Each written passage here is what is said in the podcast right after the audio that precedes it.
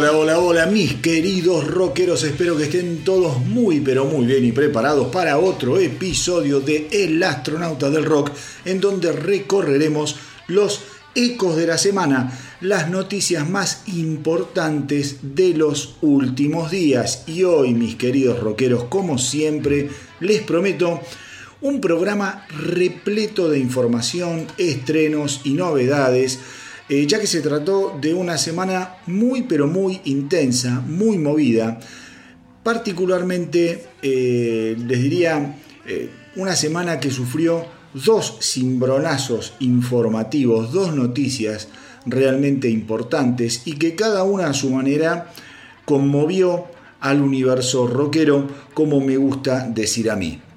Voy a arrancar ahora con una de esas dos noticias y la otra la voy a dejar para más adelante. Ustedes recordarán que la semana pasada yo inicié el programa hablándoles del estreno de la nueva canción de los Foo Fighters, la conmovedora Under You, que le escuchamos y les dije que, eh, según mi opinión, les adelanté, eh, sobre la atmósfera general que se suponía que iba a tener el próximo álbum de la banda, But Here We Are. Yo creo que en esa canción, en Under You, estaba un poco catalizado todo el clima con el que nos vamos a encontrar eh, cuando se edite la semana que viene, el 2 de junio, But Here We Are, lo nuevo de los Foo Fighters. Les dije que me daba la sensación mm, de que se iba a tratar de un trabajo muy autorreferencial en función de lo que es la melancolía, el recuerdo y la ausencia de Taylor Hawkins, cosa que a su vez me parecía absolutamente lógica y acertada dada la relación de Hawkins y Grohl y dada la pregnancia del mismísimo Hawkins con el público de la banda en general, un tipo muy pero muy querido, hiper carismático, y es así que esta semana ¿Qué pasó? Los Foo Fighters han estrenado una nueva canción que eh, va en esa misma senda, va en esa misma dirección, emocional, íntima, verdaderamente una canción hermosa. Eh, la canción se llama Show Me How eh, y es una pieza que además de conmover, tiene dos giros a mi entender maravillosos y que la ponen dentro de las canciones más interesantes jamás grabadas por los Foo Fighters. Primero, el tratamiento compositivo y estructural y melódico que ofrece una sucesión de acordes muy extraños y que a muchos artistas del género rockero, me atrevo a decir, hasta les resultarían incómodos al momento de amalgamarlos dentro de una obra. Eso realmente es muy pero muy importante. Lo que se animó Groll, lo que se animaron a hacer los Foo Fighters con esta increíble canción Show Me How a nivel compositivo es realmente extraordinario. Segundo, segundo, y no menos importante, es la contribución vocal de la hija de Groll, Violet, a quien ya hemos visto y escuchado algunas veces en distintos videos de la banda en vivo, pero que en este caso nutre a Show Me de una dulzura, me atrevería a decir ensoñadora, absolutamente trascendental para hacer de la canción esa joya que es. Joe Mihau así se suma a los otros dos eh, excelentes estrenos de adelanto de But Here We Are, me refiero a Rescued y a Under You, ambas canciones las escuchamos acá en El Astronauta del Rock y supongo que la semana que viene y ya para darle un último impulso al lanzamiento del álbum, los Foo Fighters estarán editando algún nuevo simple como suele suceder en estos casos. Como si esto fuera poco, el domingo eh, pasado, los Foo Fighters despertaron de un cachetazo al mundo rockero con la presentación de su nuevo baterista, el fenomenal Josh Freeze. El acontecimiento formó parte de toda una transmisión vía streaming, lo cuento para aquellos que no se enteraron o no lo vieron. Eh, esa transmisión se hizo desde los estudios de la banda, los estudios 606, y em, en la que interpretaron algunos viejos clásicos conocidos, obviamente más nuevas canciones que forman parte del tan esperado But Here We Are. Además, el 24 de mayo, los Foo Fighters hicieron su debut oficial con Freeze en el Bank of New Hampshire Pavilion. Eh, que si les interesa eso lo pueden ver, varios videos los, eh, los subí a la página web del astronauta del rock. Les cuento algo que me acabo de enterar antes de comenzar a grabar el programa. También, también preparémonos porque em, el hijo de, Dave Grohl, el chiquito, ahora no me acuerdo el nombre, me estoy fijando en este momento. Eh, a ver, acá estamos, que fue el que tocó también en, em, ¿cómo se llama? Eh, Shane, acá está, Shane Hawkins. Shane Hawkins es el rubiecito que tocó también con los Foo Fighters en los homenajes a su padre, en esos dos fenomenales eventos en los que se, homenajeó la, vida, el legado, la obra de Taylor Hawkins. Bueno, eh, este mismo hijo de Taylor Hawkins, Shane, estuvo tocando en, eh, en Boston Así que me parece que, ya les digo, todo, todo este nuevo periplo, toda esta nueva etapa de los Foo Fighters va a estar, va a estar tenido por la melancolía, el recuerdo, el homenaje y probablemente mm, Shane eh, Hawkins sea parte itinerante de, los Foo Fighters y cada tanto se suba al escenario. Eh, así que bueno, eh, ya les digo, los, Foo Fighters hicieron el 24 de mayo, como les venía contando, el debut con Josh Freeze. Tocaron un show de 21, de 21 canciones. Como les decía recién, varias de esas canciones las pueden ver en la web del astronauta del rock. Incluyeron justamente Rescue de But Here We Are, Under You también de But Here We Are, Nothing at otro tema del nuevo disco, y además tocaron la canción que le da nombre al nuevo álbum But Here We Are. Sobre Josh Freeze hay muchísimo para contar. Voy a tratar de hacer una semblanza lo más, eh, digo, representativa de este músico increíble. Se trata de un niño prodigio. Ya a los 12 años generaba ingresos y vivía de la música, vivía de tocar la batería a los 12 años. Em, empezó a tocar en una banda en, Orlando, en Disney, en donde también eh, estaba involucrado su padre, no sé si, si era director de esa, de esa, orquesta de Disney. En fin, un tipo que desde muy muy chiquito empezó a tocar la batería, un músico de sesión de los más respetados del planeta. Y piensen que ha tocado en más de 400 álbumes de distintos artistas. Eh, tocó con Danny Elfman, un reconocidísimo, reconocidísimo compositor que ha eh, hecho música de infinidad de películas. Ha tocado con The Offspring, con Suicidal Tendencies, con Guns N' Roses, A Perfect Circle, Paddle of Mod, Nine Inch Nails, Wizard, Paramore, The Replacement. Eh, bueno, tocó con Sting, y obviamente con los Foo Fighters en los dos conciertos tributo a Taylor Hawkins. Ahora bien, ¿qué opino yo de esto? Por un lado era de esperar que los Foo Fighters recurrieran a un higher gun, como se suele llamar a los músicos sesionistas, de semejante envergadura.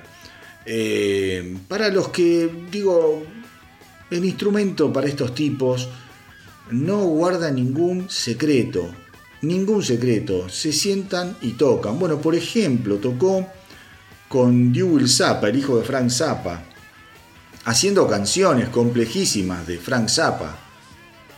Eh, un tipo realmente increíble, esos músicos sesionistas que vos no lo podés creer. Está claro que Frizz puede tocar, como digo, con los ojos cerrados y hasta con un solo brazo, lo que se le ponga enfrente. Eh, es un fuera de serie. Sin embargo, dicho esto, quiero marcar dos aspectos. Lo primero es que Freeze no participó de las grabaciones de But Here We Are. Por lo que sabemos, al menos hasta ahora, con la información que se conoce, es que el propio Grohl fue quien grabó todas las baterías. Y segundo, y esto sí creo que no es un tema menor, cuando hablamos de Josh Fries, estamos refiriéndonos a un músico de características muy flexibles en cuanto a la forma de encarar su carrera. Es un músico que se ha manejado con total independencia, sin desesperarse eh, por encontrarse en los límites, eh, digamos, de tal o cual banda. Se, me hace, se me hace un músico del estilo, por ejemplo, no sé, de Mar Pornoy, que toca con Dios y María Santísima, esos tipos que buscan desafíos más que nidos.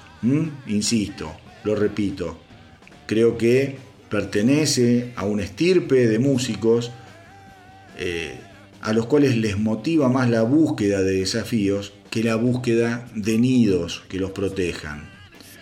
Es gente que salta sin red, eh, porque se sabe que puede volar. Estos tipos saben que pueden tocar lo que quieran, entonces se meten en estos desafíos y saltan sin red, porque la red son sus propias alas, ellos pueden volar, le pueden hacer frente a lo que sea. Entonces veremos cómo es la dinámica futura de Freeze con los Foo Fighters después de que la banda termine de presentar todo este nuevo álbum, de girar y de tocar en los cientos de conciertos y festivales que seguramente ya tienen agendados y seguirán agendando. Esto que acabo de decir no es ni bueno ni malo necesariamente, es simplemente una sensación que tengo. Muchos fans, yo sé que desde que se conoció la noticia, se abrazaron como locos desesperados a la idea de que los Foo Fighters habían nombrado a su nuevo miembro oficial refiriéndose a Josh Fries. Yo los invito a visitar la web de los Foo Fighters. Hasta hoy, hasta este momento, no hay ningún comunicado en la web que hable de Freeze como miembro estable u oficial. Lo que se sabe hasta hoy es que Freeze es parte del line-up de la banda para todos los, eh, los futuros shows, las futuras presentaciones en vivo. Insisto, esto no es ni bueno ni malo, es información que obviamente puede cambiar, no sé, mañana, en cualquier momento. Capaz en un par de días Groll sale a decir que Freeze es el miembro oficial de los Foo Fighters y listo, y se acabó la pizza, no hay ningún problema. Yo particularmente eh, prefiero esperar. Eh, no ilusionarme y manejarme con eh, preferiblemente datos más que con el corazón. Está claro que Frix es un musicazo, insisto. creo que se concentra, como dije recién, en los desafíos y no en nidos que lo, que lo cobijen. De todas formas es una gran noticia porque la verdad es que personalmente a mí mucho no me interesa tanto quién toque la batería y sí más bien me entusiasmo con la continuidad de los Foo Fighters. Quizá, mis queridos rockeros, las últimas verdaderas leyendas que ha vomitado el rock and roll.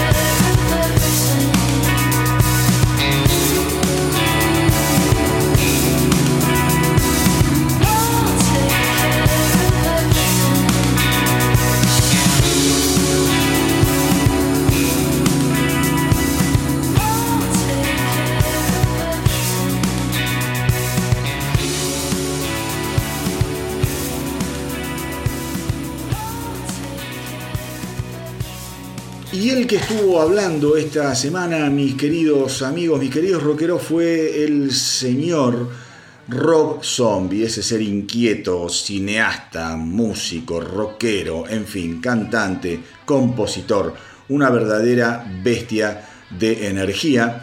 Eh, se, le preguntó acerca de lo que va a ser el próximo álbum, cómo venía con el trabajo de composición y preproducción.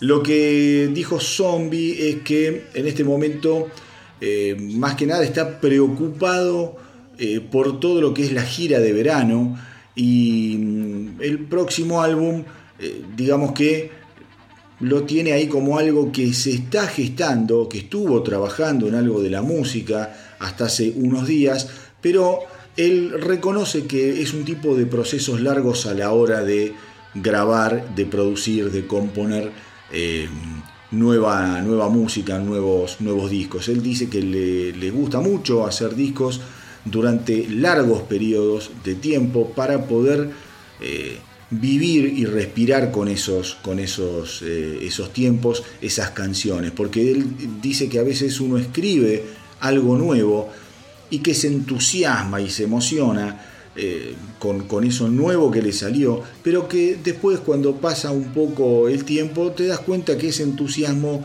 estaba solamente basado en que era algo nuevo y no en que era realmente algo bueno. ¿Mm? Cuando vivís con, las cosas durante un tiempo, dice Rob Zombie, de alguna manera las terminas de conocer mejor, las terminas de analizar mejor.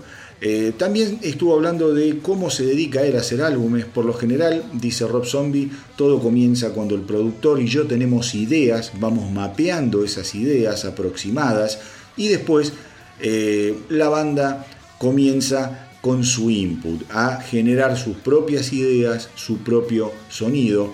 Eh, así que, digamos que él dice que Básicamente, básicamente, eh, él no, desde los años 90 trata de no imponer solo sus ideas, sino que se sienta con el productor, se sienta con los músicos y trata, trata realmente de gustar en equipo, con un montón de otra gente que pueda eh, seguir aportando su talento, seguir aportando eh, también, ¿cómo les podría decir?, sus críticas y en función de eso tratar de grabar y de generar las mejores canciones para que compongan un disco.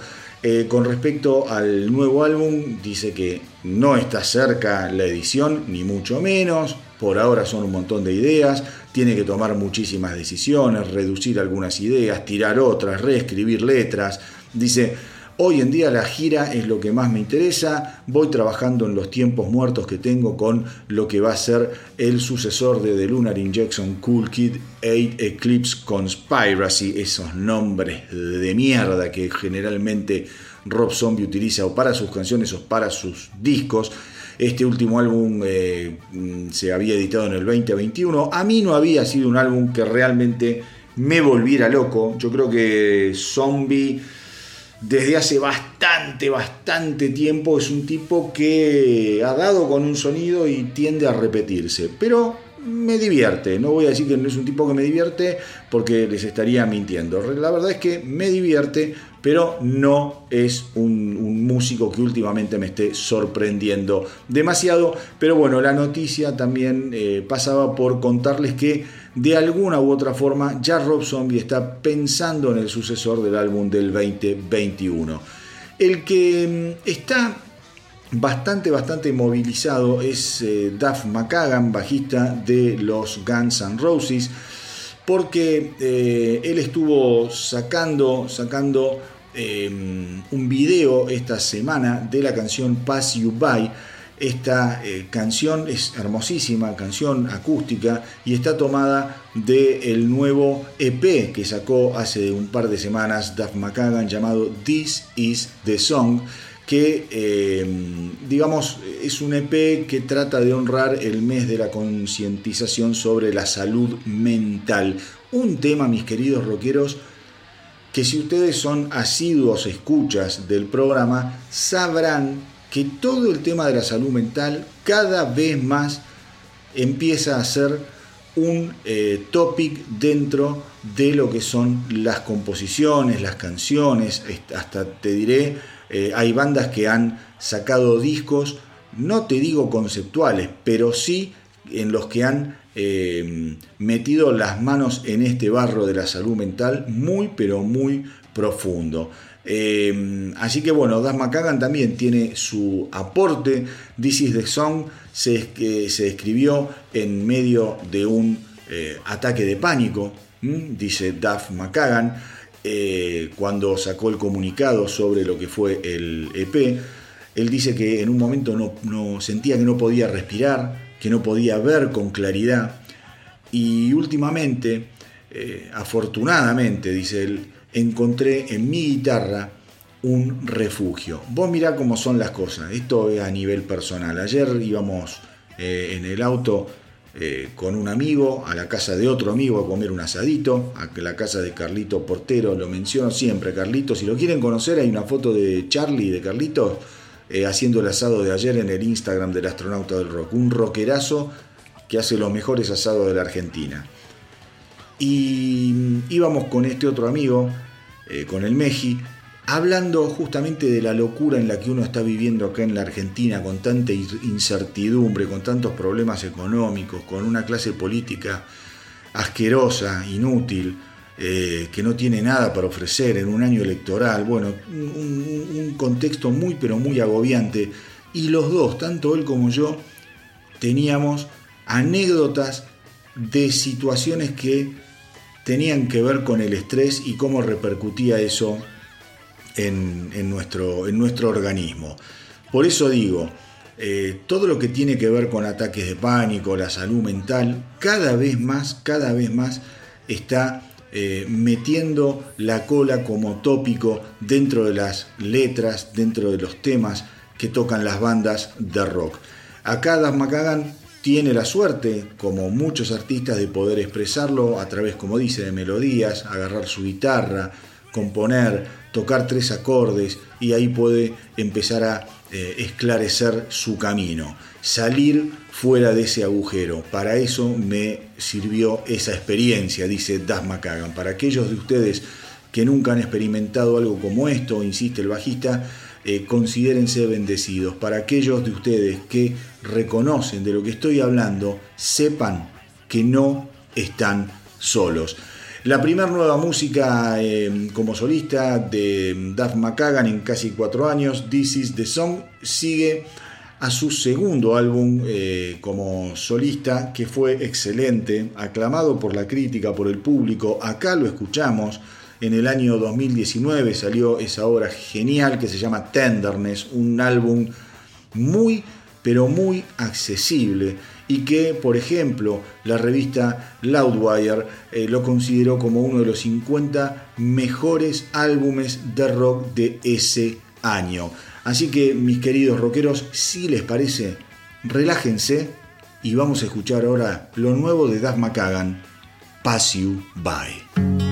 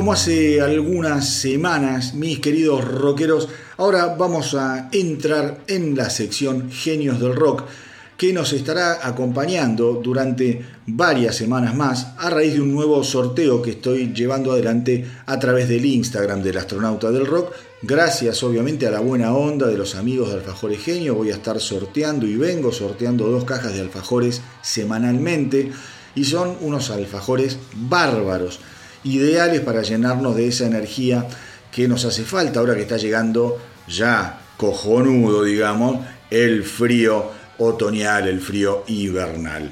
Eh, los ganadores se van a llevar una caja de 24 alfajores blancos y una caja de 24 alfajores negros.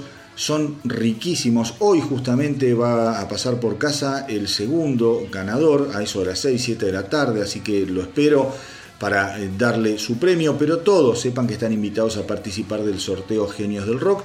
Lo único que tienen que hacer es dirigirse al Instagram del astronauta del rock y el primer posteo que van a ver ahí es el del sorteo.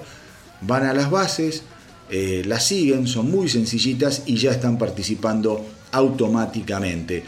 Como no podía ser de otra manera, hoy vamos a recordar a la inmortal Tina Turner. Yo les dije al comienzo del programa que había dos noticias que habían conmovido al mundo del rock. Una tenía que ver con los Foo Fighters, como ya le conté. La otra justamente era esta noticia. El fallecimiento de Tina Turner el 24 de mayo. Murió a los 83 años de edad en su mansión de Kuznach en Suiza, país donde vivía hace muchísimos, muchísimos años. Pensemos que Tina Turner había nacido en Brownsville, en Tennessee en el año 1939 y que comenzaría su carrera en 1957 junto a Ike Turner's Kings of Rhythm. Pero recién en 1960 fue que eh, nacería el dúo conocido como Ike Antina. Esto fue a raíz de la edición de un simple, A Full in Love, eh, y a partir de ese momento el dúo sería famoso por la intensidad de sus presentaciones en vivo, editaron muchísimos éxitos en la época, eh, entre esos éxitos quizás los dos más reconocidos sean la versión de Proud Mary de los Creedence Clearwater Revival y el incendiario Nutbush City Limits. Temazos, temazos, los dos. La historia de cómo comienza a cantar Tina Turner con Ike Turner es verdaderamente una historia de película. Em, resulta que siendo adolescente, Tina Turner, que en aquella época tenía su, nombre no artístico, que era Anna May, y su hermana, solían salir a la noche a frecuentar bares eh, de la ciudad de San Luis. Uno de esos lugares era el Manhattan Club, y ahí es donde Tina Turner por primera vez ve una presentación de Ike Turner y su banda Los Kings of Rhythm. Años más tarde, ella confesaría que el talento de Ike Turner la había llevado a vivir un estado de trance, de, como consecuencia de, ya les digo, de la envergadura que tenía ese artista sobre un escenario.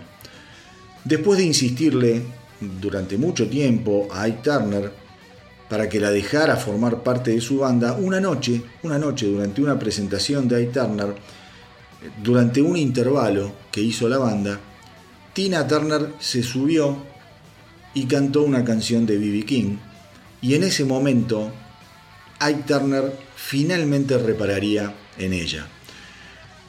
Más allá del éxito que recogieron en lo que fue la década del 60 y comienzos de los años 70, estaba claro que el futuro no sería muy fácil eh, para la pareja, principalmente dada por la profunda adicción que tenía Ike Turner a la cocaína. Eso afectó profundamente la relación entre ambos y obviamente la carrera. Ellos se casan en el año 1962.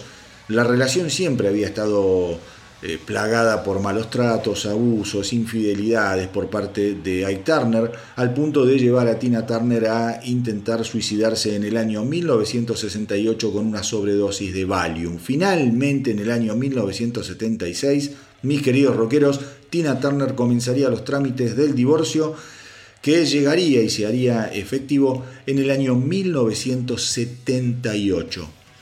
Pero ¿qué pasa? A partir de ese divorcio, eh, la carrera de Tina Turner comienza a transitar un camino oscuro, lejos del éxito y con una eh, sucesión de discos realmente intrascendentes como eh, Rap de 1978 y Love Explosion de 1979, en los que ella intentó subirse a la ola de lo que era la música disco. Lo intentó no le fue bien, realmente fueron intentos fallidos, pero sin embargo en el año 1981 es como que los planetas poco a poco comienzan a alinearse. Eh, y esto sucede gracias a viejos amigos de Tina Turner, de tantos años en la carretera. Ella tenía muy buena relación con Rod Stewart y muy buena relación con los Rolling Stones. Y fundamentalmente son estos dos artistas los Rolling y Rod Stewart los que la comienzan, la, comienzan a poner otra vez en boca de todos. Rod Stewart fundamentalmente la invita a hacer una versión de Hot Legs en la tele. Eso fue trascendental para Tina Turner y los Rolling Stones se la llevan de gira para todo lo que fue la gira de Tattoo You. Eso tiene un impacto muy pero muy pero muy fuerte en lo que fue la psiquis de Tina Turner porque ella entendió que quería comenzar a transitar ya no el R&B, sino los caminos del rock and roll. Y le interesaba convertirse en una potencia, en una mujer de color que lograse llenar estadios como lograban llenar los Rolling Stones, Rod Stewart, David Bowie su otro gran amigo. El comienzo del resurgimiento de la carrera se va a producir en el año 1983 luego del lanzamiento del simple Let's Stay Together, que era un cover de Al Green. En ese momento estaba recién contratada por Capitol Records y Capitol Records en realidad tenía la intención de transformarla a Tina Turner, que ya rondaba los 40 años, eh, en un acto de nostalgia. En un acto de nostalgia, eh, haciéndole grabar covers clásicos. Eh, pero ¿qué pasó? Cuando Let's Stay Together alcanza el número uno de la Billboard en la categoría Hot Dance Club Songs, inmediatamente cambió el juego y ahí empieza a ponerse en movimiento todo un engranaje aceitado de productores, compositores, músicos, que fue puesto al servicio de uno de los renacimientos más espectaculares que recuerde la historia del rock. El álbum, el álbum que la llevaría al estrellato finalmente fue Private Dancer, obviamente. Ese álbum se grabó en dos semanas. Fue editado en 1984, aterriza en el puesto número 3 de la Billboard y en el número 2, en el puesto número 2 de lo que es el ranking del Reino Unido. Private Dancer fue certificado 5 veces álbum de platino en los Estados Unidos, vendería más de 10 millones de copias en el resto del mundo. Em, se convirtió obviamente en el álbum más exitoso de la carrera de Tina Turner y además, además eh, se convertiría en el único número 1 de lo que es el Hot 100 de, la Billboard en la carrera de Tina Turner. En el año 1986 llegaría otro discazo, un discón tremendo, histórico, Break Every Rule. Alcanzó el puesto número uno en varios países y vendería 5 millones de copias, repletos de éxitos. Este es el álbum que tiene Typical Mail, Two People, ese lento divino, eh, What You Get Is What You See. Bueno, estaba claro que Tina Turner estaba realmente dispuesta a recuperar a fondo todos, todos sus años oscuros, sus años perdidos. Foreign Affair, otro gran disco, llegaría en 1989 alcanzando el número uno en ocho países y logrando cinco veces disco de platino en el Reino Unido y convirtiéndose en su primer número uno en aquel país. Pensemos que Foreign Affair vendería 6 millones de copias a nivel mundial y siempre, siempre será recordado por esa canción increíble llamada The Best. En 1991, Tina Turner sería inducida por primera vez al Rock and Roll Hall of Fame por haber formado parte de el dúo Ike y Tina. Ninguno de los dos fue a la ceremonia. Ike porque estaba preso y Tina porque no estaba anímicamente preparada para revivir una de las etapas más difíciles de su vida.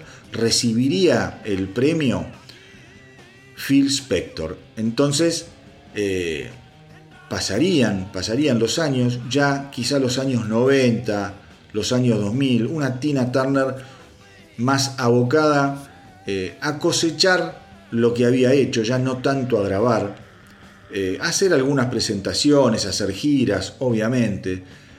Hace muy poco, en el 2021, Tina Turner recibiría su segunda inducción al Rock and Roll Hall of Fame, esta vez como artista solista. Eh, premio que aceptó vía satélite, obviamente, desde su residencia en Suiza. Digo, es imposible resumir eficientemente el impacto y la importancia de Tina Turner en la historia del rock porque estamos hablando de una artista que prácticamente estuvo ahí desde el Big Bang del rock and roll. Una vida trágica, pero también extraordinaria, que en definitiva nos lleva a la conclusión de que en realidad Tina Turner en su vida se dio el lujo de vivir un montón de otras vidas.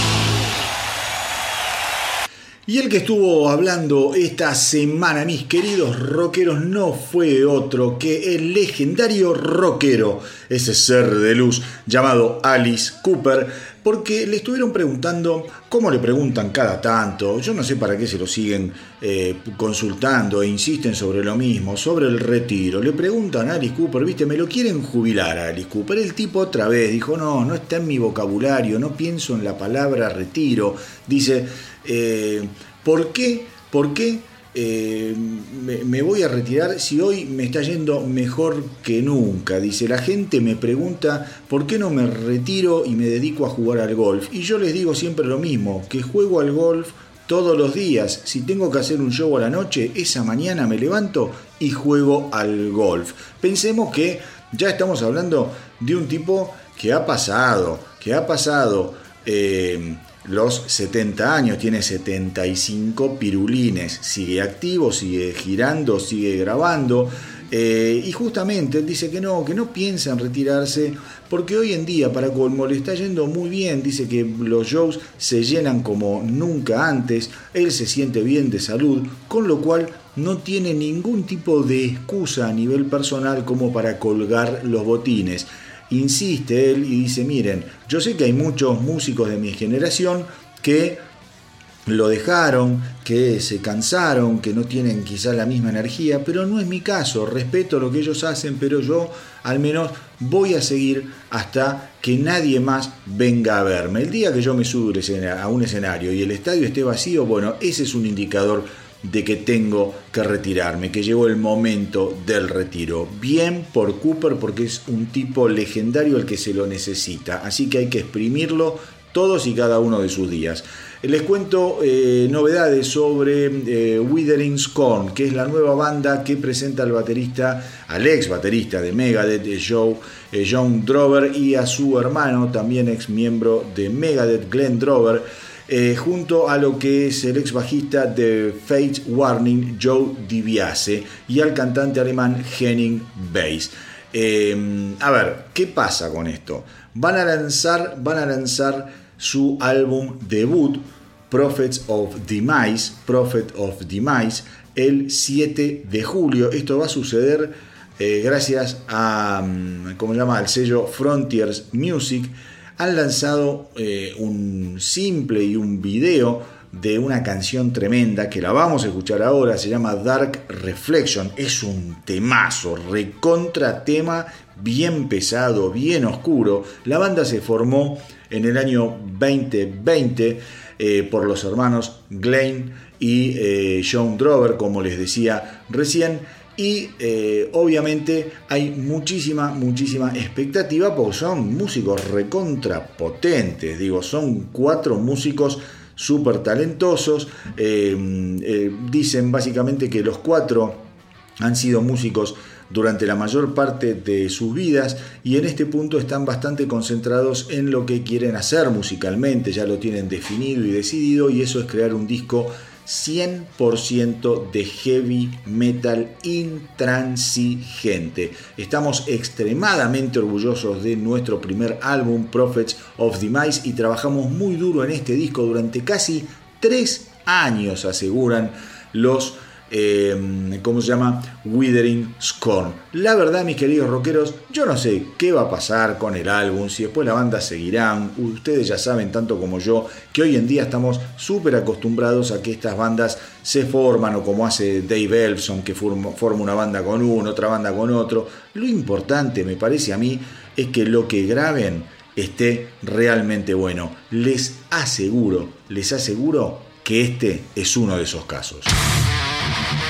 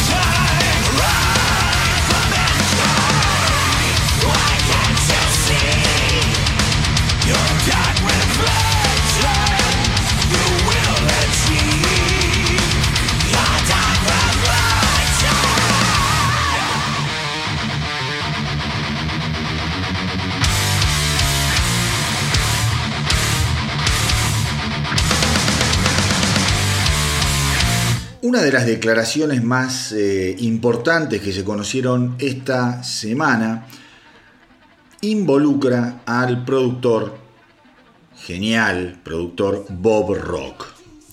Les cuento un poco cómo es el contexto. Em, el cantante y líder de Fozzy, Chris Jericho, que además es una superestrella de la lucha libre, tiene eh, un podcast eh, en el que entre otras cosas, hace entrevistas a, productores y músicos.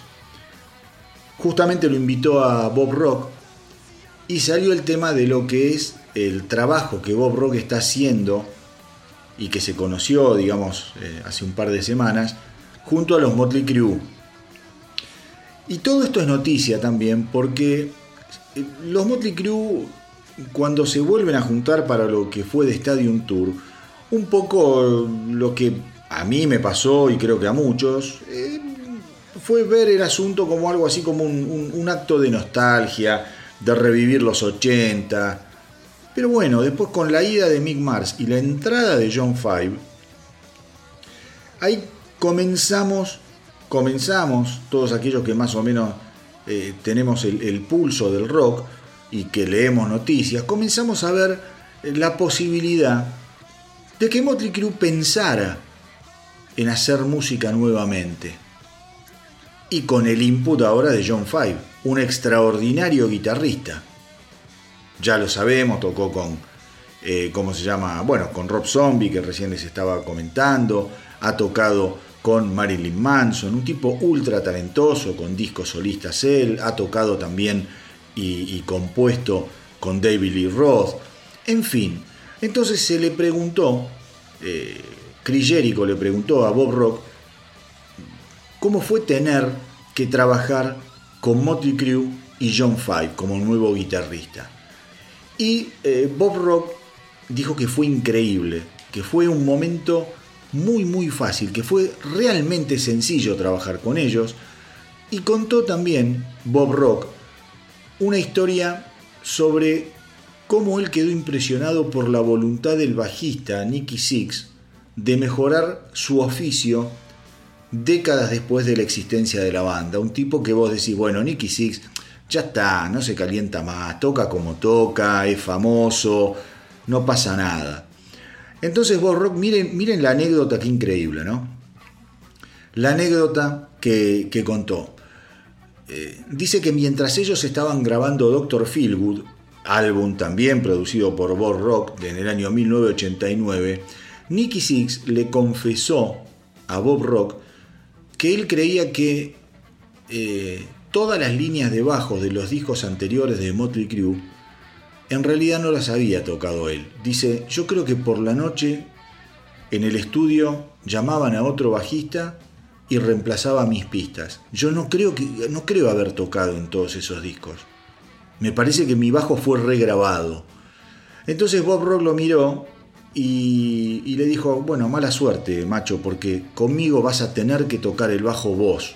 Haya sido lo que haya pasado, si es verdad, si es mentira, dice Bob Rock, no importa. Yo te voy a hacer trabajar. Y dice que fue muy interesante cómo eh, él tuvo que hacer múltiples ediciones, eh, indicarle nota por nota lo que tenía que tocar en cada canción, hasta sacar Doctor Feelgood adelante, dice, pero cuando hicimos la banda sonora de, The Dirt, que también produje, dice Bob Rock, cuando empezamos a, a demear las canciones, no podía creer el avance, era otro músico, era otro músico Nicky Six, se colgó el bajo y empezó a tocar y me dejó pasmado. Entonces se acercó a, Nicky Six y le dijo, pero ¿qué te pasó? Y Nicky Six le dijo, estuve tomando durante años y años clases de bajo. Y Bob Rock un poco lo que indica es, es eso. Dice, eh, cómo la voluntad de mejorar, cómo la voluntad de agregarle valor a su profesión, lo movió a Nicky Six a salir eh, a tomar clases y a mejorar como, como bajista. Entonces hoy dice, tocar con eh, un baterista como Tommy Lee, que es un baterista avesadísimo, un Nicky Six, que está a punto caramelo, y un John Five, eh, dice, bueno, la verdad que fueron sesiones muy fáciles. No lo nombró a Vince Neil, así que veremos lo que pasa. Yo creo que igual a Vince Neil lo va, lo va a poder rescatar. Pero la verdad me gustó mucho Bob Rock hablando sobre la evolución de Nicky Six como bajista.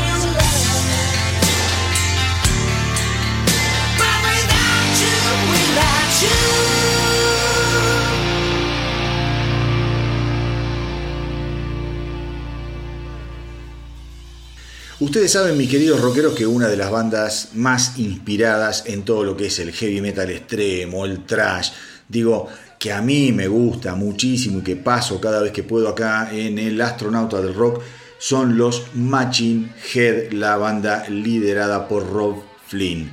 La noticia esta semana, la noticia esta semana, también es una excusa que yo me agarré para poder escuchar con ustedes eh, una canción de, de, Machine Head y para también eh, a ver si les pica el bichito a aquellos que no le han dado una oportunidad al último álbum o a la banda en general que vayan y se den una panzada, una panzada de buen metal. Esta semana la banda eh, editó oficialmente el video de la canción que cierra su último álbum, Of Kingdom and Crown se llama el álbum, la canción que eligieron para hacer un video es sensacional, es una de las mejores canciones de este álbum que les acabo de mencionar, se llama Arrows Inwards from the Sky. El video, el video, la verdad, eh, es sensacional, porque es un video, a ver, cada uno tiene sus gustos. A mí los videos que más, más me atraen eh, son aquellos videos que muestran a la banda haciendo su trabajo, ¿no? a la banda tocando, a la banda girando, esos son los videos que a mí más me gustan, eh, en los que a vos te ponen en contacto con el día a día de la banda. Después, obviamente, hay videos que tienen un, nivel de, toque artístico eh, y de creatividad que, son innegables y que también me gustan. Pero si vos me das a mí de elegir, a mí me gusta ver al músico pelando, con el instrumento colgado y, dándole caña. Eh, frente a la gente, si es posible, verlos en acción, verlos eh, cuando hacen su trabajo.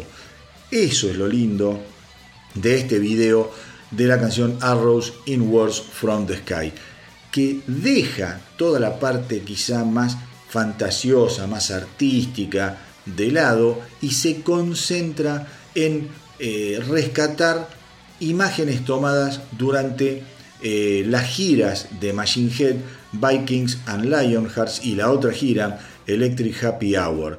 Eh, entonces de ahí sacaron muchísimas, muchísimas, eh, muchísimas imágenes para componer este video. Y justamente Rob Flynn dice, los últimos videos habían sido muy artísticos y temáticos, continuando con el alcance en blanco y negro del disco que, bueno, que es un disco conceptual. Para esto, eh, hoy en día queríamos despegarnos y queríamos solamente tener un video en vivo al estilo de la vieja escuela de los años 90. ¿Ven? Es esto, es esto lo que yo, lo que yo rescato. El video está buenísimo, pero a ver, insisto, lo que está buenísimo más que el video es la canción. Entonces cuando vos combinas buen video con, con buena música, el resultado es tremendo. Traten de verlo, es el video que acaba de lanzar Machine Head eh, sobre la canción que cierra su disco Of Kingdom and Crown, me refiero a Arrows Inwards from the Sky.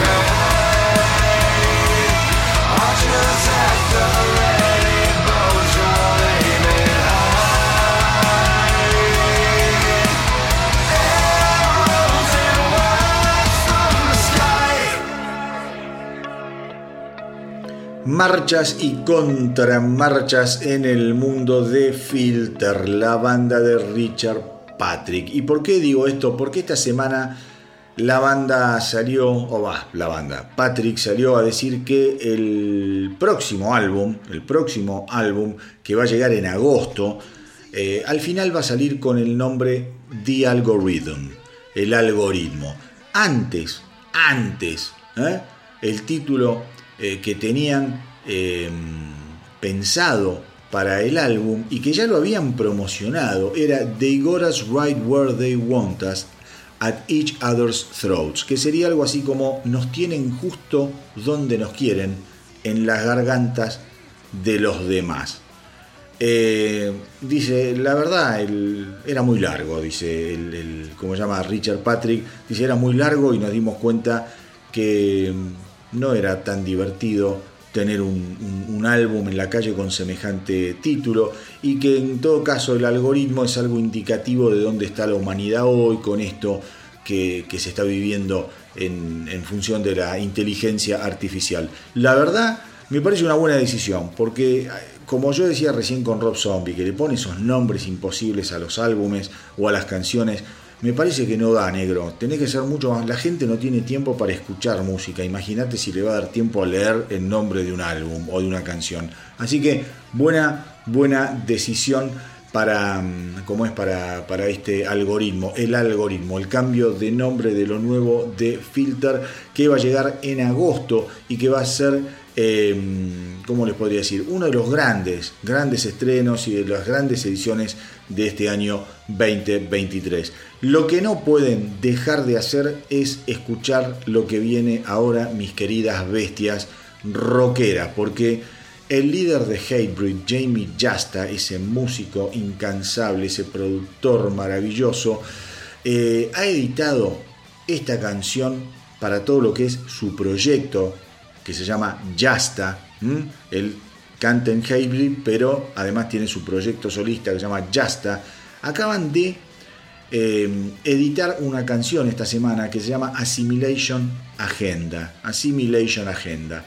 Eh, la canción, la canción además viene acompañada por un genio, una leyenda de lo que es el trash. Estoy hablando de Steve Cetro Souza, cantante de Exodus. La combinación de Jamie Jasta y Steve Cetro Souza para Assimil- Assimilation Agenda, la verdad que es increíble, increíble. Una canción con una potencia, con una maldad, porque cuando vos lo escuchás a Sousa, es como escuchar al demonio que te está gritando desde lo profundo del averno. La verdad que es algo increíble la voz de ese hombre, a mí me encanta, me encanta el impacto eh, y el- la sazón que le pone Steve Cetro Sousa a todo lo que tiene que ver con canciones, ritmos extremos, eh, trash metal, heavy metal, un verdadero genio y me encantó, me encantó eh, la combinación entre Jamie Jasta y Cetro Sousa. Todo el álbum, todo el álbum dice eh, Jasta es una carta de amor al trash metal, pero esta canción en particular es un gran ejemplo de lo que está por venir y una de mis favoritas, un dúo con Cetro que eh, hará que las cabezas de los más duros estallen en mil pedazos. Claro que sí.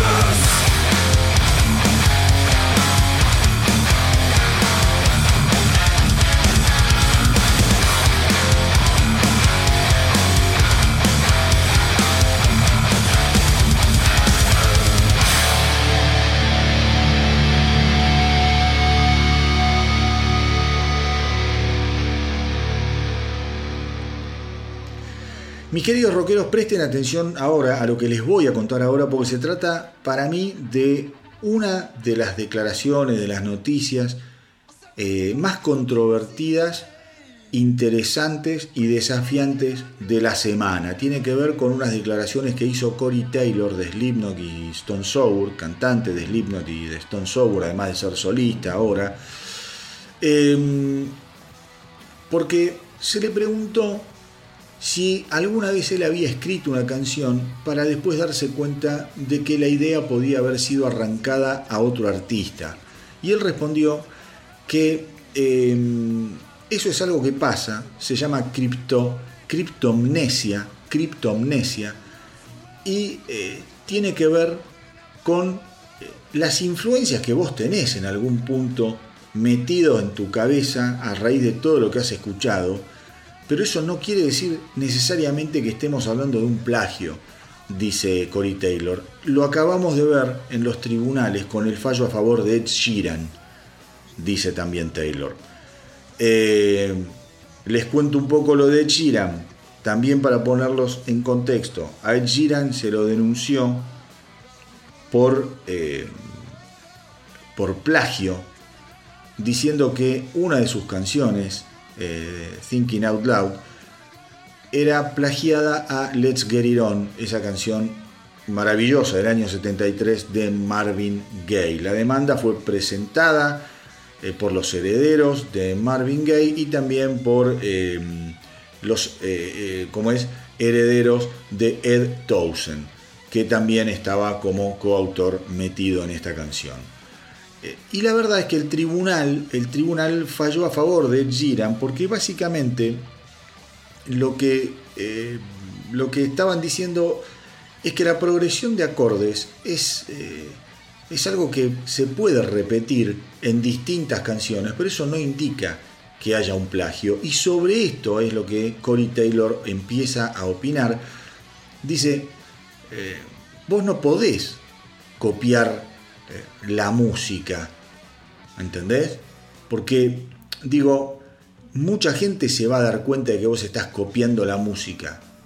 vos lo que tenés que hacer distinto es la letra, las melodías, porque eso en realidad combinado con la música es lo que le va a dar un gusto distinto a una determinada progresión de acordes. Dice, vos no podés eh, pensar en copiar la música porque básicamente se hace todo el tiempo eso de copiar la música. Dice, las notas, los acordes, los fraseos, más o menos son siempre los mismos. Ahora, la melodía, la letra, eso es lo que le da personalidad a eh, una canción y la hace única. Esto es lo que dice Cory Taylor. Insisto, es una abre una ventana esta declaración de Cory Taylor y fundamentalmente el fallo en favor de Giran, una ventana que veremos cómo termina, porque esto va a sentar jurisprudencia, si se quiere, sobre los derechos, sobre los derechos de autor. Dice Taylor, obviamente yo trato de evitar cualquier cosa que suene similar a otra cosa, pero a veces pasa, a veces pasa, cuando yo detecto que eso pasa, ahí me pongo a trabajar en ver la manera de poder hacerla sonar diferente, agregándole una melodía distinta. Obviamente, eh, nunca se me daría la idea ni la opción de salir a copiar una letra, porque eso ya es un plagio absoluto y total de los derechos de autor. Pero dice, cuando vos te pones a jugar con los acordes, muy, muy, pero muy, eh, eh, ¿cómo se llama? Eh, es muy factible que vos termines usando progresiones de acordes que ya se han utilizado en el pasado.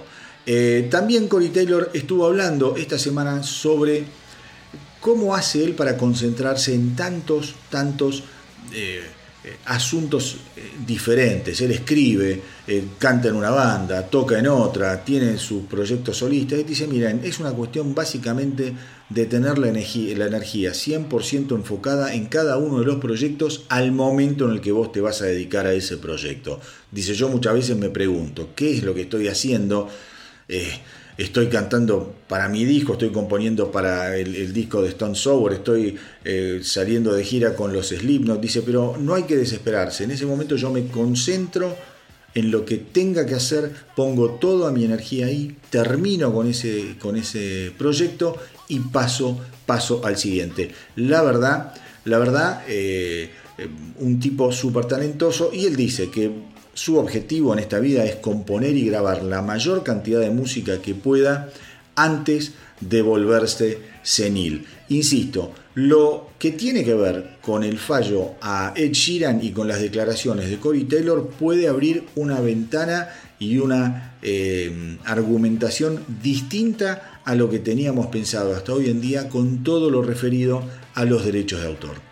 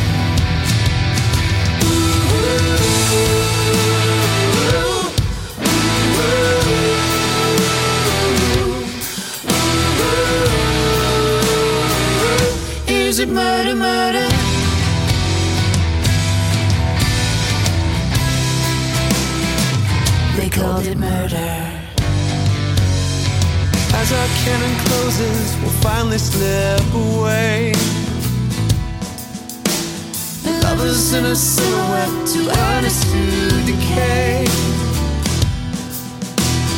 Choking back, I love yous, fingers digging in.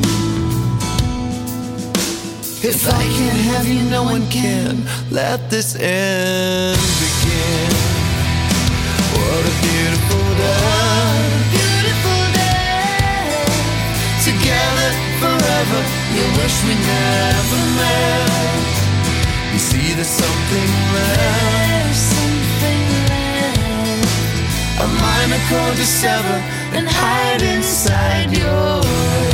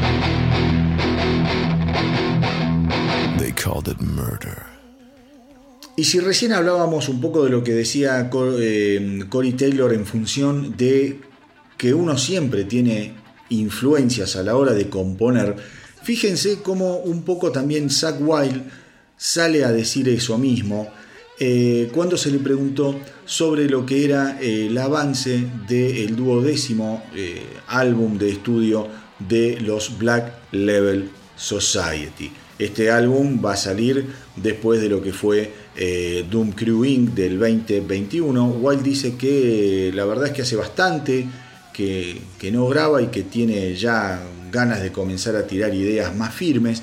Y dice que eh, cuando él se pone a componer, primero siempre, siempre se concentra en la música, luego en la melodía y después eh, finalmente se pone a trabajar en las letras. Dice, por lo general siempre, siempre es así y cuando está todo hecho, bueno, después sigo con los solos de guitarra, los arreglos y ya más tarde me pongo realmente en crítico y en escuchar lo que hice y si hay que hacer algún retoque lo hago. Dice, pero la verdad es que tengo muy en claro por dónde va mi carrera, mi manera de componer y acá es lo que yo les decía, porque yo me inspiro siempre en la misma, en la misma música, en la misma gente. Por ejemplo, en Cream, en Mountain, en Led Zeppelin, obviamente en Black Sabbath, en Deep Purple, dice, si no te estás inspirando en los riffs que esos tipos han creado, no podés inspirarte prácticamente en nada. Entonces miren cómo eh, una eh, declaración de Cory Taylor en algún punto también tiene que ver y justifica lo que dice Cory Taylor eh, en función de estas declaraciones de Zack Wild. Cómo la inspiración a nivel musical, a nivel progresión de acordes, a nivel creación de riffs y obviamente va a estar absolutamente relacionada con todas las raíces de lo que uno fue escuchando, absorbiendo, mamando a lo largo de su carrera. Esta semana también estuvo hablando Scott Ian de los Anthrax, eh, porque bueno, ustedes ya saben, yo se los vengo contando que ya están trabajando en lo que es la continuación, el seguimiento, el sucesor del álbum del 2016 For All Kings. Eh, según Scott Ian, todo va muy bien. Han eh, conseguido trabajar en nueve canciones. Charlie Benante grabó la batería en esas nueve canciones. Hay guitarras terminadas en cuatro de esas canciones. Eh, Frank Bello está, eh, como es, en- tiene que volver al estudio para terminar de grabar su bajo y dice, y recién después, obviamente, va a tener que volver Charlie Benante a ver algunos asuntos de la batería que tienen que ver más que nada con, eh, con arreglos. En cuanto a lo que es la mm, posible fecha de lanzamiento para el próximo álbum de Anthrax, dijo no voy a poner ningún plazo o fecha de nada, pero me gustaría pensar que será para el fin de este año o comienzos del año que viene. Nosotros, mis queridos rockeros, acá ya lo hemos hablado largo y tendido. Anthrax, Anthrax está tomando muchísimo tiempo para el sucesor de For All Kings. Esperemos que el álbum esté a la altura de las expectativas que han creado.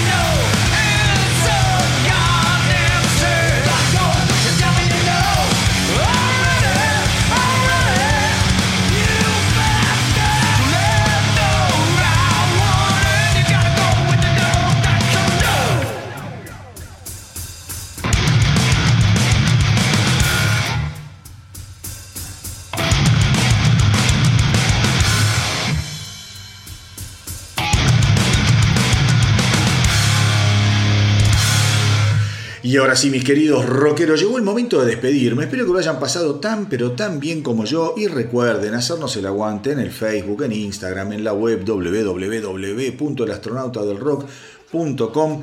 Y eh, también ya saben que me pueden escribir a elastronautadelrock.gmail.com. Les cuento que ya está disponible en cuanto a lo que es la radio online del astronauta del rock, la aplicación de Android, o sea, se pueden bajar la aplicación de la radio del astronauta del rock a través del Google Play. Es muy fácil, es muy práctica y van a estar todo el día acompañados de rock and roll de primera. Obviamente antes de irme tengo una última noticia, una noticia que la verdad es agridulce. Ustedes ya saben que yo vengo eh, bastante decepcionado, como creo que la mayoría de ustedes, en cuanto a lo que es la, no eh, organización de un evento conmemorativo a lo que fue la vida, el legado, la música, la obra de Eddie Van Halen.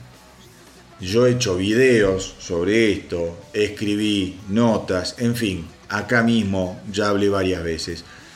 Esta semana, esta semana le volvieron a preguntar a Wolfgang Van Halen sobre la posibilidad de, eh, de poder armar un concierto tributo a su padre, si él cree que eso se podrá hacer alguna vez. Y él fue muy sincero, dice, no, no, no, no, no, dice, "Eh, no creo, no creo que eso se dé.